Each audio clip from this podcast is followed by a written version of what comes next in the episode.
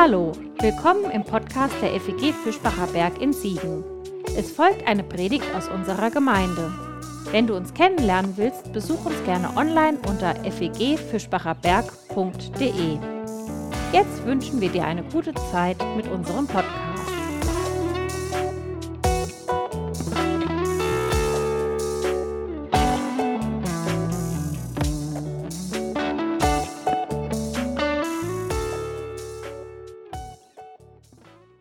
Wer von euch kennt Sebastian Hotz, alias El Hotzo? Eines der großartigsten Internetphänomene unserer Zeit, naja, zumindest wenn man sowas mag. Und er versorgt das deutschsprachige Internet mit zynischer und auf ihre Weise tiefgründig kritischer Satire in maximal 140 Zeichen jeweils. Und vor gut zwei Wochen twitterte er etwas, das ich mir dann abgespeichert habe, weil ich dachte, das muss ich heute mitbringen, über das Erntedankfest. Und da schreibt er, Batterie leer? Hm. Meine Fernbedienung möchte irgendwie nicht. Warum auch immer. Mach einfach. Ah, da, da, jetzt. Erntedankfest in Deutschland, irgendwie witzlos. Ja, danke Gott für die drei winzigen Tomaten auf meinem Balkon, Braunkohle und 41 Sorten Rüben. Wirst schon deinen Grund haben, das ganze geile Zeug woanders wachsen zu lassen. Wie gesagt, wenn man sowas mag. Okay, Echte Dankbarkeit geht anders, äh, das sei zugegeben. Trotzdem nimmt uns El Hotzo auf seine eigene Weise mit in diesen Danktag hinein. Wirst schon deinen Grund haben, Gott. Und genau darum soll es heute gehen, um den Grund. Wir schauen ganz an den Anfang. Da, wo der Grund gelegt wird, wo die Ordnung beginnt, wo die Bedingungen für das Ernten gesetzt und die Voraussetzungen für das Danken geschaffen werden. Die ersten vier Tage der Schöpfung. Ich vermute, die allermeisten von euch kennen diese berühmte, vielleicht die berühmteste Geschichte der Bibel von der Schöpfung in den sechs oder sieben Tagen, je nachdem, ob man den Ruhetag dazu nimmt oder nicht. Ihr habt sie bestimmt schon mal gelesen oder wisst zumindest grob, worum es geht daher habe ich mich für diese Serie für eine bisschen außergewöhnliche Übersetzung entschieden. Die ist nicht ganz so eingängig wie der Luthertext, den man so kennt, aber gerade das macht sie sehr reizvoll und lässt uns noch mal ein paar andere Dinge entdecken.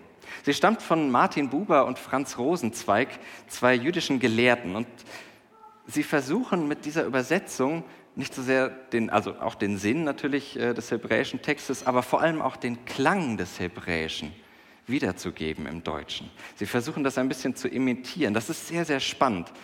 Dadurch aber auch nicht immer ganz eingängig. Aber da ihr die Texte ungefähr kennt, dachte ich, kriegen wir das gemeinsam hin, auch mit diesen Texten zu arbeiten. Und von daher könnt ihr euch heute mal einfach von ihrem Klang bewegen lassen. Das passt auch ganz gut zum Stil der heutigen Auslegung oder meinem Versuch, das so zu machen, Ganz anders als letzte Woche, ich habe mir sagen lassen, das war ein bisschen viel, vielleicht will ich im eigentlichen Sinne nichts erklären, sondern will versuchen zu erzählen und will versuchen, euch mit hineinzunehmen in die Stimmung des Anfangs.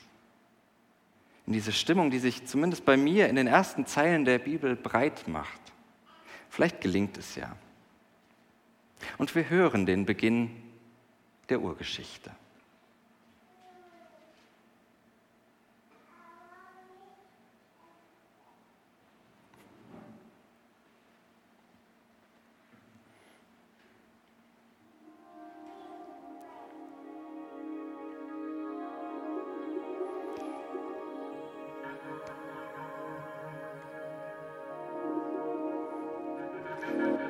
Im Anfang schuf Gott den Himmel und die Erde.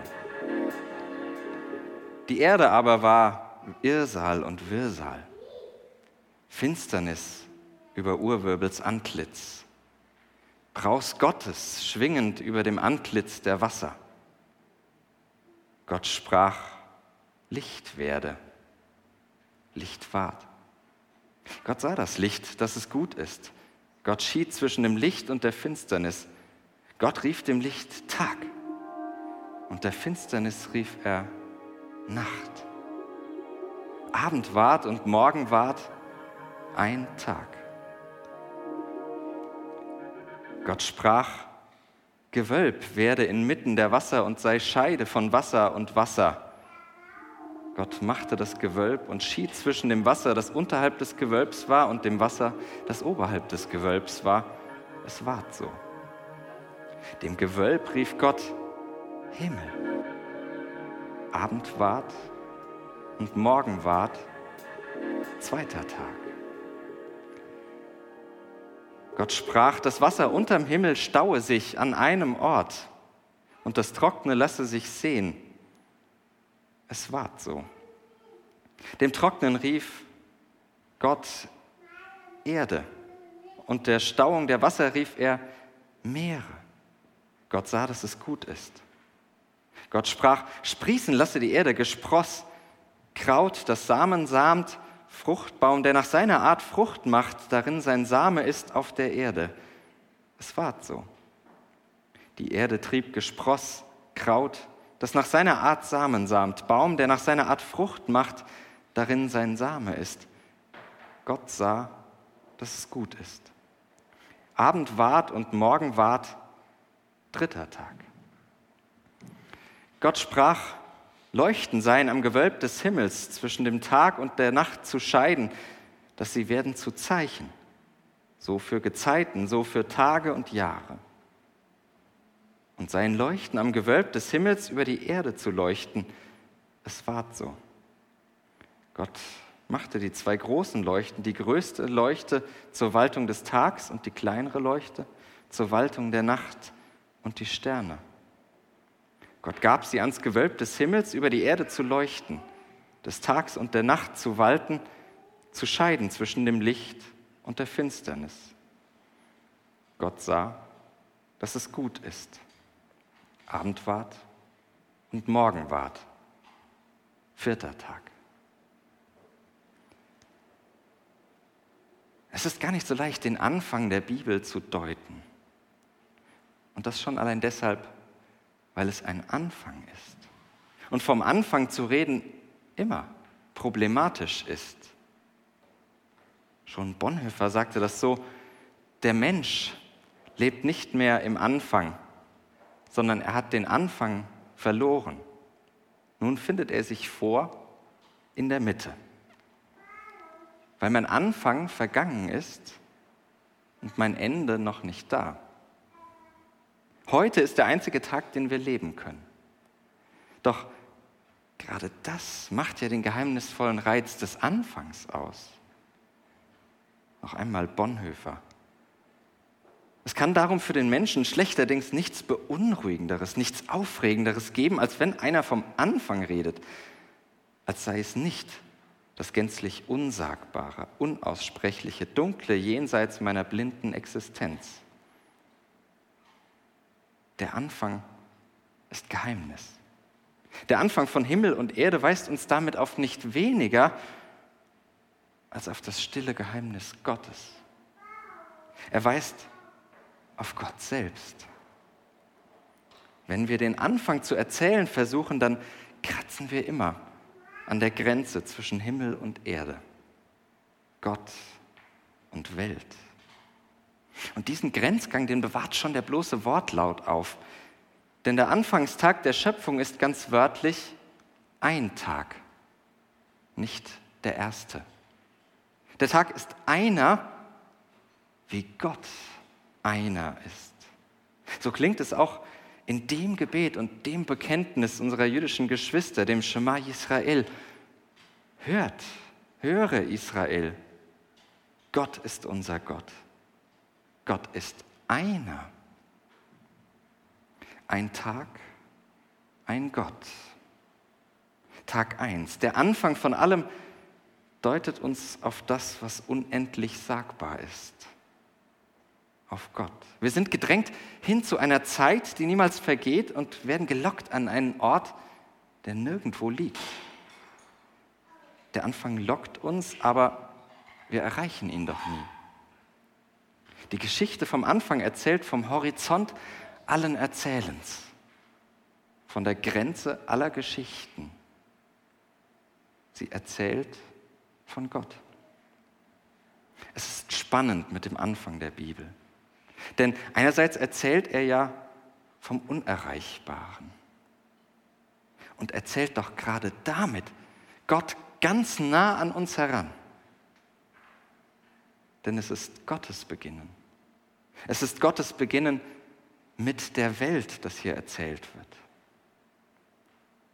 Der Anfang der Bibel kennt gar keinen Gott ohne einen Gott vor der Schöpfung, nur den Gott, der von Urzeiten an schon immer Schöpfer ist. Man könnte den Anfang nach jüdischer Tradition auch in diesem Sinne so übersetzen, als Gott sich daran machte, den Himmel und die Erde zu erschaffen, war die Erde noch wüst und leer. Von Gott kann überhaupt nur und kann überhaupt erst im Schaffen erzählt werden.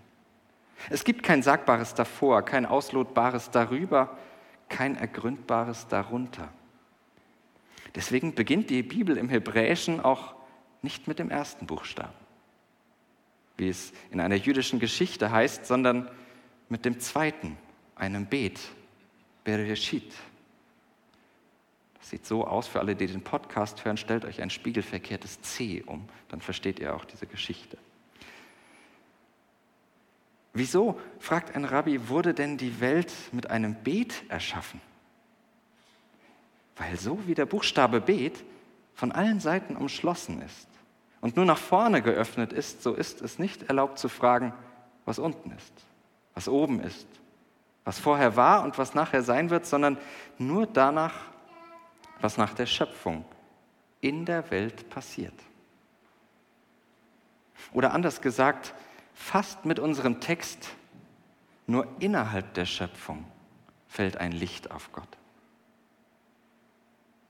Darüber hinaus ist Finsternis nur ein ahnungsvolles Brausen von Gott her. Ein Flattern, wie man übersetzen müsste, was der göttliche Geist da über den Urfluten macht. Doch Gott lässt es Licht werden und Tag. Ein Gott, ein Tag. Ein Gott des Tages, könnte man sagen. Nicht der nächtlichen Finsternis. Ein Gott, der sich zeigt. Mittendrin, im ständigen Wandel zwischen Tag und Nacht. Licht und Dunkel. Irgendwo mittendrin zwischen Sehen und Nichterkennen. Erleben und Vermissen. Es ist mir ein bisschen, als wolle mich der Auftakt der Schöpfung auf den Tag stoßen. Darauf stoßen, Gott am Tag zu suchen. Eben in all dem Hellen, in dem, was ich sehen kann, in dem, was ich erleben kann. Mittendrin in der Schöpfung. Statt in dem, was ich nur flatterhaft im Dunkeln, in der Finsternis einer Welt erstoche, die einfach nicht meine ist, weil es nicht die geschaffene Welt ist. Und vielleicht ist er deswegen so herausgehoben mit diesem kleinen Wort, ein Tag. Ist deswegen ein Tag, wie Gott einer ist. Nicht der erste Tag, sondern ein Tag. Fast möchte ich ergänzen, ein Tag wie jeder andere. Weil er den Grund legt für unsere Geschichten, für unsere Geschichte von Gott und Welt, von Mensch und Leben. Bei den anderen Tagen ist es anders. Sie sind zweiter, dritter, vierter Tag mit hebräischen Ordnungszahlen benannt, als beginne hier die Ordnung. Und sie beginnt mit dem Raum. Genauer könnte man sogar sagen mit dem Schutzraum. Das Gewölbe, das ist in der Vorstellung unserer Texte so eine Art Käseglocke über der Welt, über der Erdscheibe. Natürlich für den heutigen naturkundlich interessierten Menschen klingt das, sagen wir, komisch, aber mal unter uns. So nehmen wir es doch wahr. Auch wenn wir nicht der Angst, die Angst der unbeugsamen Gallier, Asterix und Co. teilen, dass uns der Himmel auf den Kopf fallen könnte, so abwegig ist die Vorstellung einer Schutzhaut um uns herum ja nun auch nicht. So sieht es auf den ersten Blick schließlich aus und der reicht uns für den Moment auch völlig. Der erste Blick. Was nämlich so nüchtern daherkommt, ist doch staunenerregend. Da ist so viel Luft nach oben. Nicht nur das, für den archaischen Ackerbauer Adam, der uns im zweiten Kapitel begegnen wird, hängt davon ja irgendwie alles ab. Der Himmel ist die Leinwand für die Wolken. Er ist die Bühne des Wetters. Gerade an Erntedank lohnt sich der Gedanke, wie abhängig wir doch noch immer davon sind. Trotz aller Industrie, trotz aller Technik.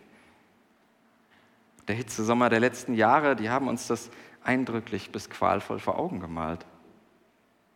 Wir brauchen die Abwechslung am Gewölbe. Wir brauchen den vielfältigen Himmel und sind ihm doch zugleich so sehr ausgeliefert. Als Gottes Schöpfungswerk bekommt die Urgewalt des Wetters im wahrsten Sinne einen ordentlichen, einen ordnenden Hintergrund. Die Urgeschichte erzählt hier vom Urvertrauen, das, wie es später heißen wird, das Urvertrauen, dass Saat und Ernte nicht aufhören,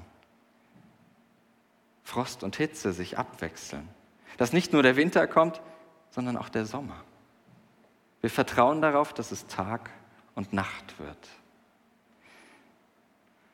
Allerdings, wenn ich als heutiger Mensch diesen Text lese, dann gesellt sich dem Urvertrauen in unseren Tagen auch eine Urverantwortung bei, oder? So weit weg und so unantastbar ist der Himmel gar nicht mehr. Wie noch nie stehen wir vor der Frage, ob uns der Himmel nicht doch eines Tages auf den Kopf fallen wird. Davon weiß der antike Mensch noch nichts. Für ihn ist der schützende Himmel schlicht faszinierend, Schutz. Für mich manchmal erschreckend, weil er mich daran erinnert, dass er eben nicht nur Schutz ist, sondern mehr denn je auch schutzbedürftig. Ähnliches überkommt mich beim Anbruch des dritten Tages. Dem antiken Menschen ist das Meer eine nicht zu bändigende Chaosmacht. Heute würden die Meere wohl das Gleiche über den Menschen sagen. Eine nicht zu bändigende Chaosmacht, wenn sie es könnten. So gesehen leben wir in einer völlig anderen Welt als die Menschen unseres Textes. Aber vielleicht täte uns ihr Blick gar nicht schlecht. Vielleicht täte es uns sogar ganz gut, unsere Erde wieder als diese bedrohte Insel zu sehen, die sie vor Zeiten einmal war. Gefährdet und umgeben von Chaosmächten. Mit dem Unterschied, dass nicht Gott über die Chaosmächte waltet, sondern wir. Nur anders. Das göttliche Schaffen, das zielt Tag für Tag darauf, das Chaos im Zaum zu halten beim menschlichen Schaffen bin ich mir da nicht sicher. Das göttliche Schaffen ist darauf angelegt, Leben hervorzubringen. Oder hier, für den Moment zumindest, Lebensmittel, Kräuter und Früchte. Wir wären da bei dem Lebensbegriff heute wohl großzügiger und würden das mit hineinnehmen, aber den biblischen Autoren gelten Blut und Atem als die Kennzeichen des Lebens. Also hier noch nicht, das kommt erst nächste Woche. Hier sind es die Lebensmittel. Wohlgemerkt kein Fleisch. Und nicht nur deshalb, weil es noch keines gibt. Die Speisekarte der Schöpfung, die ist vegan. Und da sind die Menschen der Urzeit offensichtlich ganz nah dran am Geist unserer Zeit. Sie kennen allerdings auch ein Abwägen, das wird uns in ein paar Wochen noch beschäftigen. Aber hier versuchen wir uns mal kurz an dieser Utopie. Versuchen sie zu spüren von den Lebensbedingungen, die nicht auf Kosten von Leben erkauft werden. Die nüchterne, geradezu leise Beschreibung dieses Lebensraums, lässt mich heute auch in all ihrer Ruhe, in der sie vorgetragen wird, auch ein bisschen den Hilfeschrei des Lebensraums hören. Weil wir nicht sprießen lassen, nicht hervorkommen lassen, sondern wie es scheint, dem Boden gewaltsam entreißen, was wir zu brauchen meinen. Gott dagegen, so erzählt es dieser Text, hat Geduld mit dem Boden. Vierter Tag. Und dieser vierte Tag wird uns zurück an den Anfang bringen, noch einmal, denn an ihm ordnet sich die Zeit. Nicht so sehr die Zeit, die wir auf unseren Uhren und Smartphones ablesen, obwohl wir die ja letztlich auch an den Himmelskörpern orientieren, wenigstens grob. Ich meine eine viel zerbrechlichere Zeit, die Lebenszeit. Hier am vierten Tag kommt noch einmal alles zusammen. Tag und Nacht als Grund und Grenze, das Gewölbe des Himmels als Schutzraum, die getrocknete Erde als Lebensraum, alles zusammen am vierten Tag. Und es wird ergänzt um die Lebenszeit. Es wird geordnet an der Lebenszeit. Sie ist Geschöpf und Geschenk zur Orientierung. Ihre Zeichen sind die Gestirne, die uns daran erinnern, dass alles seinen Lauf hat. Alles hat seine Zeit, heißt es später im Buch Prediger. Und wer könnte den Lauf der Zeit besser bezeichnen als die Gestirne, die unaufhörlich ihre Bahn ziehen? Sie halten nicht an, drehen sich nicht um, ändern nicht die Richtung und warten nicht, bis es uns passt. Sie sind vielleicht der Inbegriff der Ruhe und Ordnung, die unser erster Schöpfungstag in all seiner Nüchternheit ausstrahlt. Eine fast wohlige Ordnung, eine geradezu himmlische Ruhe hier am Anfang. Der vierte Tag ist der, an dem auch Anfang und Mitte zusammenkommen. Weil wir in all dieser Geborgenheit und all die, in all dieser Ruhe vom Anfang hören. Wir, die wir als Menschen in der Mitte doch nie wieder diesen Anfang erreichen, die Geborgenheit dieses Anfangs. Aber dieser vierte Tag erzählt uns zugleich etwas von der Mitte, in der wir stehen, vom Heute, vom Hier und Jetzt, in dem wir mittendrin noch immer etwas vom Zauber des Anfangs spüren können. Und an diesem Anfang, da ist Gott. Deshalb erzählt der Zauber des Anfangs mir etwas vom Geheimnis Gottes. Nicht so, dass ich dann auch nur ansatzweise alles verstanden hätte, nein. Aber doch so, dass mir beim Hinhören auf diesen Anfang, das Anfangen Gottes mit mir, hier in der Mitte, heute begegnet.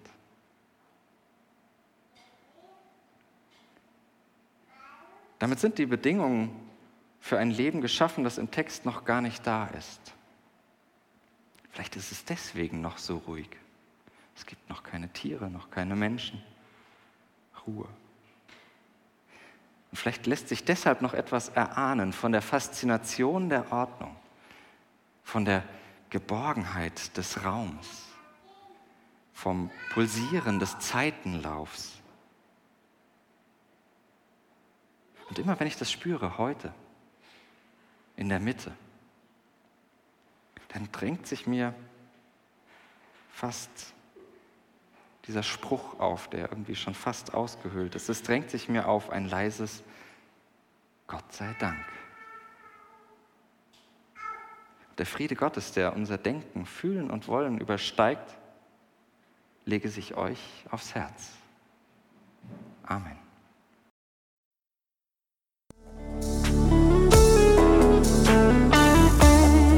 Das war's für heute. Keine neue Folge zu verpassen, kannst du den Podcast einfach auf deinem Smartphone abonnieren. Mehr Informationen findest du unter fegfischbacherberg.de. Wenn es dir gefallen hat, lass uns gerne einen Kommentar oder eine Bewertung da und sag es weiter. Tschüss und vielleicht bis zum nächsten Mal.